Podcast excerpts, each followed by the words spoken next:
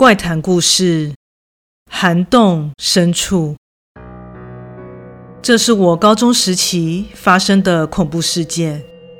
当时所居住的小区临近一座水坝，在课后的闲暇时间，常和同学去附近游玩探险。我们通常都是沿着高耸的围墙一旁的小路，一行人就这样吵吵闹闹的喧哗着。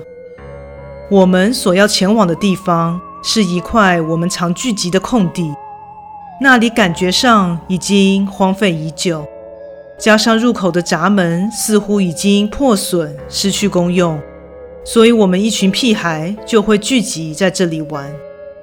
而这次的事件发生在结束游玩后，正沿着小路折返，此时已经夕阳西下，但我们依旧兴致高昂地吵闹着。在一阵喧闹中，男生 A 突然说道：“哎，你们看那里呀！”顺着他的眼神望去，发现在另一边提防的上层有一处像是涵洞的地方，目测高度感觉约是我们一两倍的身高这么高。当下众人全都愣住了，因为我们造访这里已经好几次了，但任谁都没有印象有看过这个涵洞。感觉像是这一两天才出现的一样，彼此交换了一下眼神。接着我说出大家的心声：“去一探究竟吧。”但要怎么上去啊？达到共识后，我们一行人便开始摸索向上前行的途径。终于找到了一处向上延伸的阶梯，看上去可以一路达到与涵洞等高的位置。于是我们一行人便兴致高昂地爬上阶梯，来到涵洞的面前。这洞穴比在地面上看到的要宽广许多，而且感觉深不可测。除了入口处在夕阳余晖的照射下还有些能见度外，接下来都是一片漆黑。感觉眼前这无法测度的黑暗，好似张着血盆大口的怪兽，会将进入的东西。全都吞噬。想到这里，心中油然升起一阵恐惧，总觉得这深不可测又高耸的洞穴，好像有什么不知名的东西藏在里面。我想，当时除了我以外，有些同伴应该也和我一样感到有些却步了。确定还要往里面走哦？男生 B 说道。感觉能见度很低耶。一旁的男生 C 开启手机的手电筒，向洞穴的深处照明。此时面对这未知的黑暗，同行的女生 D、E 和 F 已经感到有些胆怯。我觉得不要进去了吧，感觉不太好哎。因为我和 D 是两小无猜，所以他边说着还边看向我。被他这样影响，我就更加的动摇了。紧张什么啦？你的男朋友会保护你的啦。”A 揶揄的说道。“你在胡说什么啦？怎样是要不要进去啊？”我当下觉得脸颊一阵发烫，赶紧转移了话题。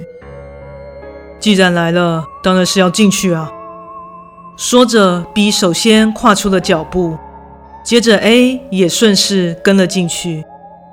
为了不被笑说是胆小鬼。于是当下也决定进去看看。C 早我一步走了进去。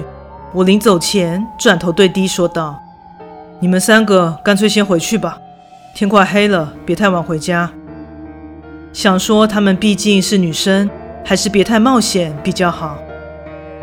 我就在这里等着吧，放着你们这样去冒险也很难让人放心。你们呢？D 转头问着 E 和 F。噗！话说也不能留你一个人在这里吧一这样回答着，F 也就决定一起陪 D 等在门口。那就这样吧。说着，我便向前迈进。D 当时还不忘记再次叮咛我：不要在那里逞强，觉得不对就赶快出来。知道了。D 其实和 A、B 是隔壁班的同学。上有哥哥，下有弟弟，也许是因为这样的缘故，所以她比一般的女生中性，应对进退也都很直截了当，也是数一数二和我有话说的女生。小跑步了一下，就追上前行的三人，感觉这隧道目前的走向都还算是平铺直路，但不用手电筒照明，还真的是伸手不见五指的漆黑，完全没有光线照得进来。哎，怎样？Kiss goodbye 没啊？A 依然拿着点对我说嘴，乱讲什么啦？有发现什么东西吗？我们四人开着手电筒四处照明打量着，发现这涵洞的壁面意外的平整干净，感觉像是最近才建造的一般。地上既没有水痕，也没有坑洞，而且似乎是和外界完全断绝了联系。当下除了我们的脚步声以及说话声的回音外，一点声响都听不到。总而言之，这一切的一切，就是用“不寻常”三个字来形容。又走了一会儿，眼前终于出现了岔路，还不多不少的分为四条。但为何涵洞内还会有如此繁复的分支呢？到底是通往何处的？眼前的状况让我感到极度的不安。我现在要怎么办？C 有些疑惑地说道。一共有四条，不然一人一条去摸索看看啊。B 一向都十足的冷静，就算面对如此诡谲的状况，依然能面不改色地做出决定。但总觉得有点奇怪哎。A 的语气有些犹豫了。怎么，你怕了？你才怕，你全家都怕啦。A 和 C 一向不是太和睦，常常会这样互呛后演变成肢体冲突。而我和 B 就会在这两人中打圆场。唉，这有啥好吵啊？不然我们就先个别探路，若真的有不妥，就直接返回这里等待，怎么样？就这样吧。在我提出行动方案后，B 也马上应和。之后我们便兵分四路，分别进入了这四条分支。我是从最右边的洞口进入的，越往深处走。同伴的气息就越显薄弱了，只剩下自身的脚步和呼吸声。眼前照明所及的范围，除了单调的水泥墙及地面，就只剩下无尽的黑。不知是否为环境间接影响身心灵，呼吸不自觉地开始急促了起来。正当我屏气凝神地环顾四周，忽然好像听到一阵微弱的声音，背后。传来了脚步声，随着越来越清晰的声音，甚至能开始听见回音的程度。我知道这声音离我越来越近。是谁？难道是他们三人其中一人想来吓我吗？但为什么没有听到呼吸的声音呢？是谁啊？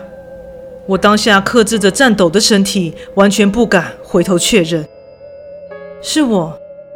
脚步声在大约离身体一两步的位置停了下来，然后竟然响起了低的声音，但我还是没有听见对方的气息，精神此时已经极度的紧绷。你怎么会在这？不是应该在门口等待吗？第六感强烈的警告我，背后的人应该不是敌但当下依旧故作镇静的问道：“我想跟你一起。”低的声音，此时听起来没有任何的情绪，而且那种不自然到令人毛骨悚然的感觉，让我觉得情况极度的不妙。若不赶快离开的话，就完了。你为什么不回头啊？背后的低突然开口，而依据声音判断，背后的他似乎离自己更靠近了。你到底是谁啊？我吓得不行，极力的控制颤抖不已的身体。尽可能的想让背后的东西停下来，接着他又发话了：“你不想看看我吗？”这句话的声音已经完全不像是低的语气。我仗着肾上腺素的催化，赶紧闭起眼睛，并猛然的回身朝入口跑去。一路上我完全不敢回头，但随后我听见脚步声，似乎也追了上来。我用尽全身的力气向前奔跑。之后，先跑出了分支的洞口，而身后追逐的脚步声也不知何时的消失了。之后我完全不敢放松，继续朝着入口跑去。当我终于跑到涵洞的入口时，太阳早已下山。包含低的女生们正用讶异的眼神看着我。奇怪，你怎么先出来啦？发生什么事了？D 朝着气喘吁吁的我走来，神色紧张地问道：“他们，他们三个人还没有出来吗？”得知他们三人还在洞里的事实后，我慌张了起来。这时，D 看到我的反应，也皱起了眉头。旁边的 E 和 F 也感到相当的不知所措。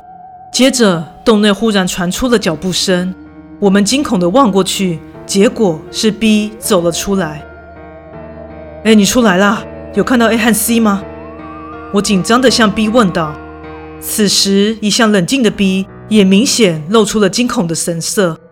我跟你说，刚刚顺着我的走道，结果走到了最后，竟然直接回到了这里。到底是怎样啊？时空错乱吗？显然的，发生在他身上的事情已经超过了他的精神负荷。很难得看到 B 如此不知所措的样子。冷静点，有看到 A 和 C 吗？他们俩还没出来。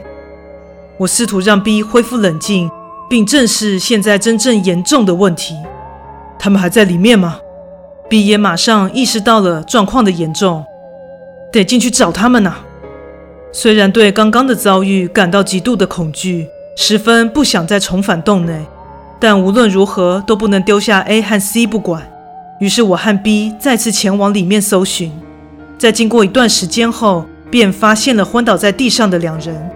我们赶紧凑上去确认他们的状况，看来似乎是晕倒了。我和 B 见状才松了一口气，虽然无法确认到底走了多深，感觉上这里是刚刚出现四个分岔口的地方，但此时却只是直直向前方延伸的单纯路线而已。